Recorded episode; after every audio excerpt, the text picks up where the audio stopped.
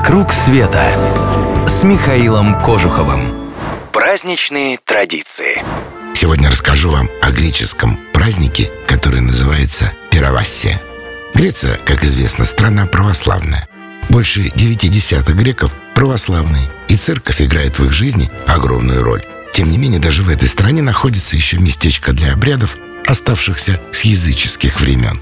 Один из таких обрядов – Пировассия – Празднует эту самую пировасию не вся Греция, а только один маленький народ – астонарийцы, живущие всего-то в двух деревнях на севере. Их даже и народом назвать можно только из очень большого расположения.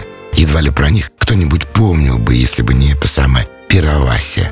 В переводе с греческого она означает «огнехождение». По местной легенде, однажды в древние времена в деревне произошел пожар. Загорелась церковь святого Константина – из объятого пламенем храма люди будто бы услышали голоса святых, молящих о спасении.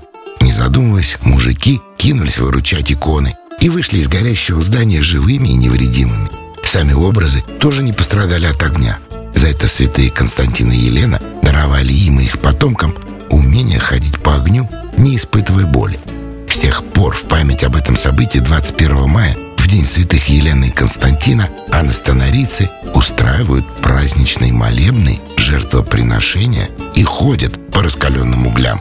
Праздник начинается с того, что местные жители одновременно молятся, каются в грехах, плачут, танцуют, в общем, вводят себя в транс. В это время на площади разжигают костер, который должен прогореть к моменту, когда огнеходы ощутят божественную благодать. Когда это происходит, наступает кульминация праздника – Герои берут в руки иконы святых и неторопливо ходят по раскаленным углям. Причем лица их выражают не суровое мужество, а радость. Ожогах на их ступнях после этого вроде бы тоже нет. Ученые видят в пировасии языческие корни. Не исключено, что все эти песнопения и прочее, говоря по науке психотехники, наследие игрищ в честь древнегреческого бога Диониса – Греческая церковь не то чтобы верит в христианское объяснение обряда, но и гонения над становицам не устраивает. Участников фестиваля не отлучают от церкви, и вообще отношение к нему терпимое. Тем более, что в последнее время праздник собирает огромные толпы туристов. А когда есть туристы, всем хорошо. Кстати, если вы еще не спланировали отпуск, обращайтесь в клуб путешествий Михаила Кожухова. Подскажем интересный маршрут, поможем добраться, покажем все самое интересное. А может быть, соблазнитесь одним из наших предложений? Заходите на сайт www.travelclub.ru, выбирайте, что по душе.